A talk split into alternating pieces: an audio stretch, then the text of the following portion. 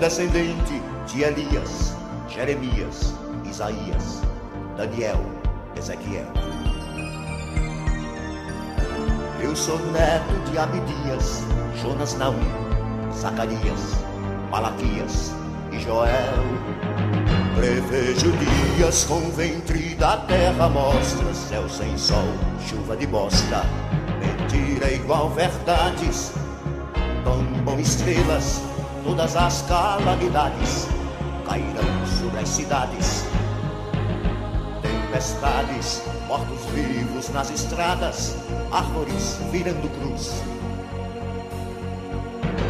Com a ira das potestades, os reis caminhando nus. Com a ira das potestades, os reis caminhando nus.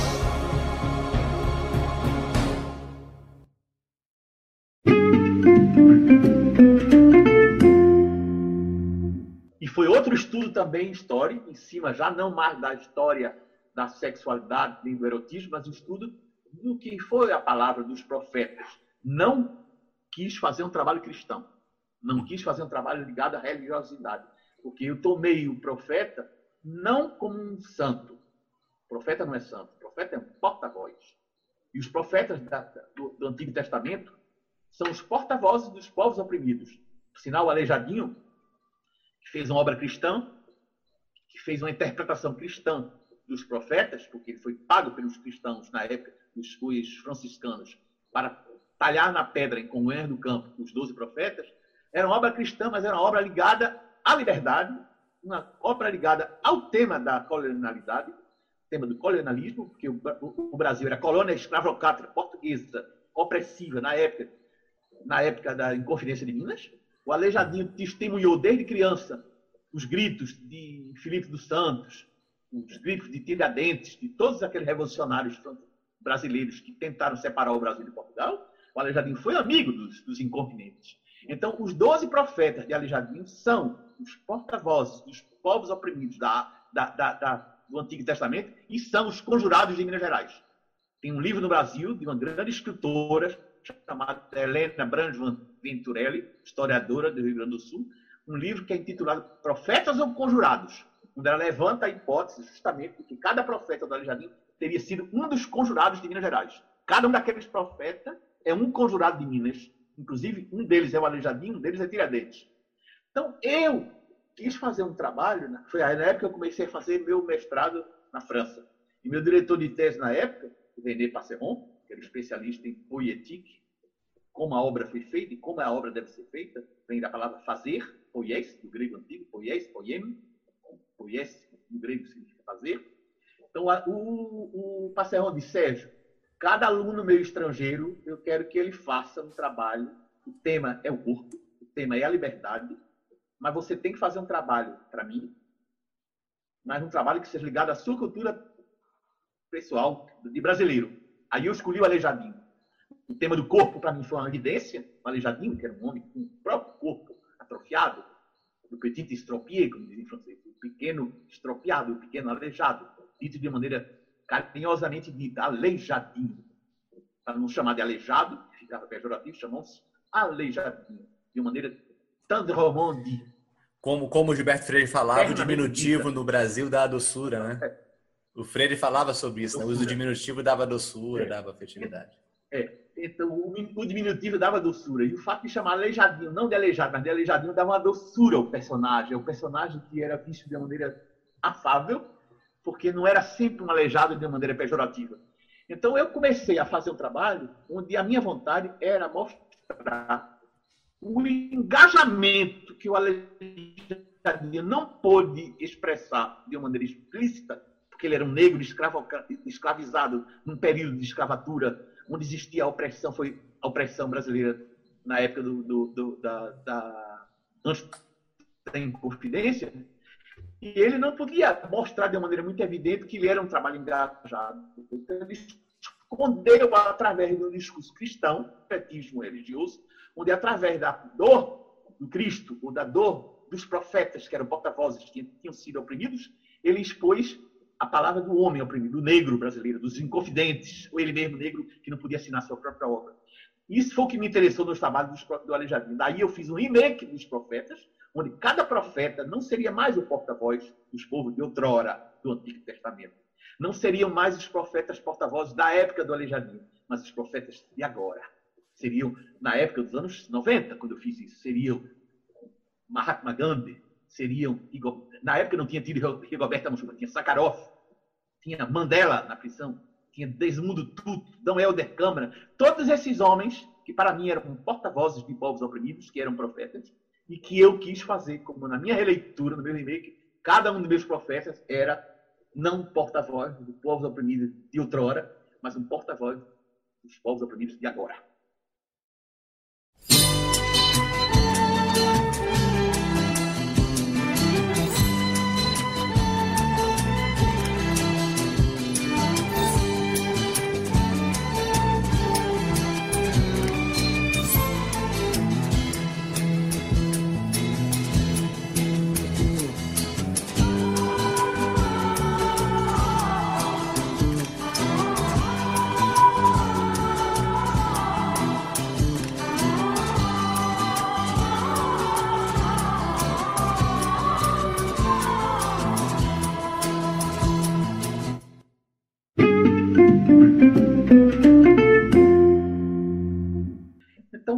Uma vez eu tive problemas com o Brasil por causa dos profetas. Porque fui acusado de ter feito um trabalho politizado em cima dos profetas, que era obra sagrada da arte sacra brasileira. Isso me deixou. Só faltou me acabar. Eu, eu eu vou pedir nacionalidade francesa recuso de ser brasileiro. Mas não fiz, porque eu sei que era muito passional, eu podia ter Não fiz, até hoje ainda sou brasileiro. Mas eu fiquei muito, muito, muito, muito ferido com o Brasil. Para mim, foi, a, foi, uma das coisas que mais me feriu na minha vida. Foi tocar o meu trabalho de artista. Na, na primeira fase erótica, na segunda fase, o carro dos profetas. É, sobre isso, é, eu lembro de uma, de uma, do texto seu que está escrito na própria exposição que, que você fez na comemoração dos seus 50 anos, onde você fala o seguinte: quantos esquecidos não foram esculpidos no granito para lembrar à humanidade que tantos heróis ditos cangaceiros não são bandidos? São porta-vozes dos oprimidos, mas apresentados é como aleijados ou como leprosos. É. Como leproso. Porque o aleijadinho foi considerado leproso sem ser leproso. O aleijadinho não era leproso. Ele nunca teve lepra. O aleijadinho, ele foi sifilítico. Ele teve a sífilis hereditária. Uhum. E já está provado. Na minha tese, eu vi está provado que o pai do Aleijadinho, quando o Aleijadinho era criança, teve três processos jurídicos contra ele. O pai do Aleijadinho era português, que teve o Aleijadinho como uma escrava africana. O Aleijadinho era um filho bastardo, filho do colono português, com a escrava africana. africana. E o, o pai do Aleijadinho tem em Minas Gerais três processos jurídicos de mulheres e de portugueses fazendo processo contra o pai do Aleijadinho, porque ele tinha infectado as mulheres dele com doença venérea. E esses três processos jurídicos que existem em Minas Gerais contra o pai do Aleijadinho, que tinha sífilis, foram antes do nascimento de Aleijadinho. Então, se isso foi antes do nascimento de Aleijadinho, já está provado, de maneira biológica, de maneira medical, que o Aleijadinho já tenha nascido infectado pela sífilis do pai. Então, o Aleijadinho teria sífilis hereditária a sífilis hereditária pro, pro, provoca certos apodrecimentos dos dedos, da mão, dos pés, em certos locais do corpo, que deformam o corpo, e naquela época se podiam confundir um pouco com a lepra. Mas no caso da aleijadinho nem foi confundido com a lepra. Porque se o aleijadinho fosse considerado um leproso, ele não vivia em Vila Rica, que era ouro preto, ouro preto hoje. Ele vivia numa quarentena separado da sociedade. Aleijadinho vivia na cidade, era o artista importante da cidade, pago pela Igreja Católica para, para esculpir os profetas. Ele não foi considerado é, é, leproso, como se diz.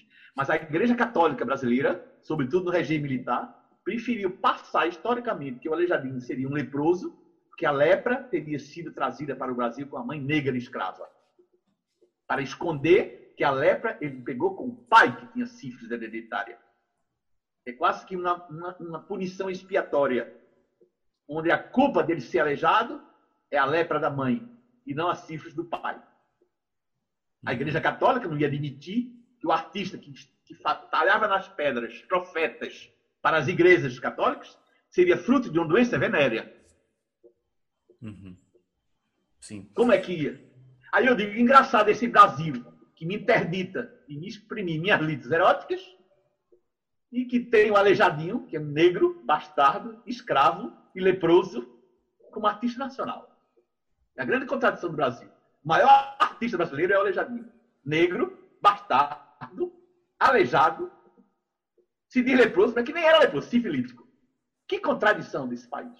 Isto, se é um país doente, uma sociedade doente, que não reconhece no Aleijadinho que ele era realmente um transgressor. Daí, eu, quando eu fiz meus profetas, eu quis transgredir, eu quis exorcizar as nossas frustrações de colonizado e de artista, como se eu, no século XX, reencarnasse o aleijadinho para mostrar nossas frustrações e as nossas vontades de liberdade.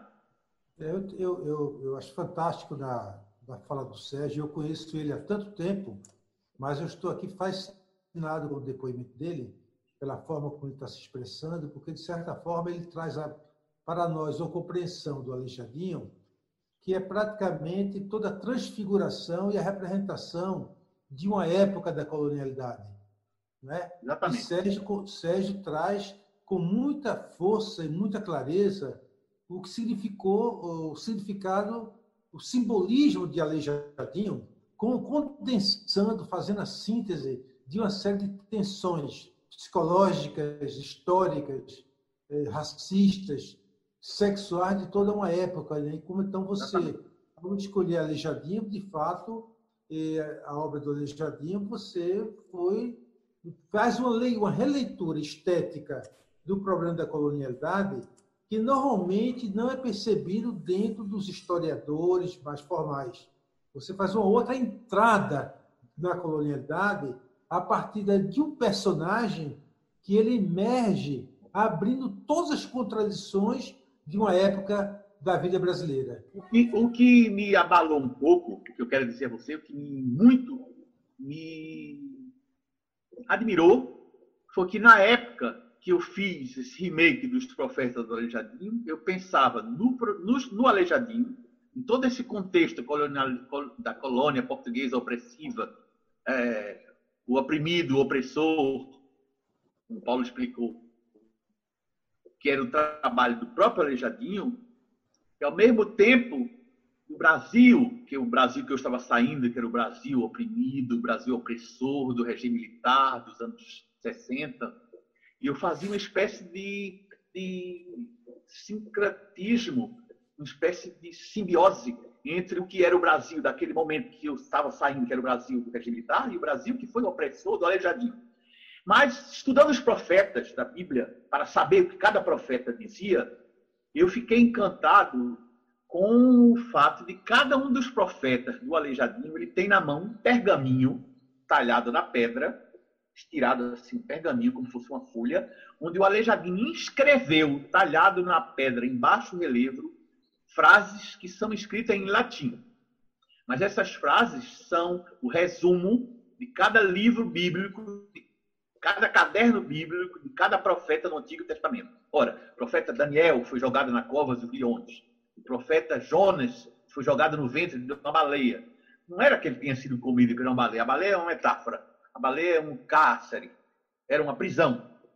Ela é mostrada como baleia, mas na realidade ele foi jogado numa prisão, no ventre da baleia. E cada um daqueles profetas tem uma história muito interessante e que, como Aleijadinho não podia contar tudo, ele fez uma frase em latim, que é o resumo da, do caderno bíblico, bíblico de cada profeta na Bíblia no Antigo Testamento. E para que eu entendesse cada frase escrita em latim do Aleijadinho, no contexto do que foi a frase do profeta no Antigo Testamento na Bíblia, eu tive que ler, inclusive, a, os textos de cada um profeta. Eu não vou dizer os doze, que é muito longo, mas, por exemplo, vou dar um exemplo: Amós, profeta Amós, que é um dos profetas menos intelectuais, era um profeta mais pastor. Pastor no sentido de pastor de ovelhas, pastor rural. Ele era um profeta rural, vivia no campo, cuidava de ovelhas. E esse profeta Amós, ele fala com metáforas, no livro bíblico dele, utilizando, inclusive, por exemplo, falando de vacas gordas, e falando do, dos dirigentes naquela época que viviam nas fazendas, nos latifúndios, entre o rio Eufrates e o rio, e o rio Tigre, próximo de Babilônia, onde viveram os profetas, ali, ali. E aqueles latifundiários que o, que o Amós chama de vacas gordas possediam terras imensas, verdes, com muitas frutas, de, de, que possedia água, e, e, os pobres viviam na míngua. E, e o Amós fala muito dessa palavra vacas gordas, que é uma, uma, visão metáfora, metafórica do que era o Marajá no Brasil, na época de Collor, por exemplo, Marajá, o Icão, né? Uhum, ora, ora, o texto do Aleijadinho, no pergaminho do Aleijadinho, está escrito assim: sou contra os vacas gordas, sou contra os dirigentes e prometo ao meu povo que o tirano será esmagado. Ora, os vacas gordas eram os portugueses que roubavam as pedras preciosas que roubava o ouro de Minas Gerais, tudo partia para Portugal, e o povo escravizado sendo roubado, e os negros sendo escravizados no Brasil. Ele prometia ao tirano, como prometeu Filipe dos Santos, como prometeu Tiradentes, com a Inconfidência de Minas, o Brasil será liberado. Olha, 1789 foi o ano da Revolução Francesa. Eram as ideias revolucionárias de Rousseau, de Condorcet, de Robespierre, de Danton, de, de Saint-Just, de todos os revolucionários franceses que influenciaram os revolucionários brasileiros, influenciaram Tiradentes. Tiradentes quis fazer no Brasil uma espécie de revolução francesa repetita. Só que a revolução francesa vingou, aí a Bastilha, cortaram a cabeça de Luís XVI, mas no Brasil os conjurados foram decapitados. Ora, o Aleijadinho, quando ele talhou na pedra os profetas, ele quis mostrar essa revolta justamente essa revolta. Como se fosse mostrando os profetas brasileiros, que eram os conjurados, foram oprimidos. E eu vou mostrar no meu trabalho de artista uma espécie de Guernica. Aleijadinho fez Guernica. Os profetas Aleijadinho eram Guernica brasileira. Aí, daí eu quis fazer os meus profetas como fosse essa Guernica que o Aleijadinho não pôde fazer e que eu pude fazer em Paris. Uhum em 1989, o ano da Revolução Francesa e o ano do bicentenário da Revolução de Minas. Foi onde eu acabei meu profeta. acabei meu profeta em 1700, não, 1989. Ora, 1989 era o bicentenário da Revolução Francesa e centenário da Inconfidência de Minas, que eram as mesmas ideias libertárias, de liberdade contra a opressão, contra o colecionador. Ora, o meu grande choque é que eu estudei do que, o que foi os profetas no Antigo Testamento, como porta-vozes de povos oprimidos. Os profetas da Jardim, porta-vozes dos povos de Minas que foram escondrados. E hoje em dia, 30 anos depois, nós estamos em 2020, fazem 30 anos que eu pintei meus profetas. A terra dos profetas do Antigo Testamento é Israel, Palestina, Iraque, Irã e, e, e a Síria, Significa que a terra de onde saiu os porta-vozes, os povos oprimidos de outrora, continua sendo a terra dos povos oprimidos de agora. Isso me deixa, às vezes, até uhum. angustiado, porque eu não me considero profeta, nem me considero visionário no sentido de ser é, revelador do futuro. Eu não sou Madame Soleil. Mas, mas eu toquei num tema que foi forte, porque ele foi tão angustiante como os profetas do Antigo Testamento, tão velho quanto os profetas do Antigo Testamento de outrora, tão velho quanto o aleijadinho do século XVIII, também de outrora, mas tão atual como hoje na televisão a gente vê todo dia no Estado Islâmico do mundo de agora. Meus profetas poderiam ter sido pintados agora, em cima das palavras, das portas-vozes que são os profetas do Antigo Testamento da mesma maneira que foi na época, da mesma maneira que foi os profetas do Antigo Testamento e outrora. Por isso que o agora e outrora no meu trabalho é uma coisa que eu penso muito, porque é como se os homens não aprendessem. Outrora eles oprimiram, outrora eles colonizaram, outrora eles maltrataram e continuam fazendo agora. Uhum. Ainda parece um vírus, como agora, que piora mais ainda a situação, mas que eles brincam como brinca. E a gente elege esses homens foram eleitos por nós mesmos. Uhum. Quando eu digo nós mesmos, não, não Paulo Henrique, você e eu. Nós três. nós no sentido coletivo, né? Que são, eles foram eleitos democraticamente. O povo que elegeu, como Hitler, foi eleito democraticamente. Hitler não chegou ao poder como chegou Stalin. Stalin, Stalin chegou de maneira arbitrária, mas Hitler foi eleito. O povo quis Hitler, como o povo quis Trump, como o povo quis Bolsonaro. Essas coisas continuam me interpelando, continuam me, me, me, me incomodando, e para não pirar, para não surtar, é uma maneira de exorcizar essa frustração Sim. de homem, Sim. tanto no sentido a minha e a nossa, a nossa frustração, a minha frustração de homem, a nossa frustração de homem, tanto o grito pessoal como o grito coletivo, e ao mesmo tempo uma maneira de exorcizar essa frustração, de transcender e procurar, procurar através da minha criação artística até uma espécie de resiliência. Só que eu não consegui essa resiliência. Quanto mais eu grito, mais eu tenho vontade de gritar. Eu não consegui exorcizar ainda.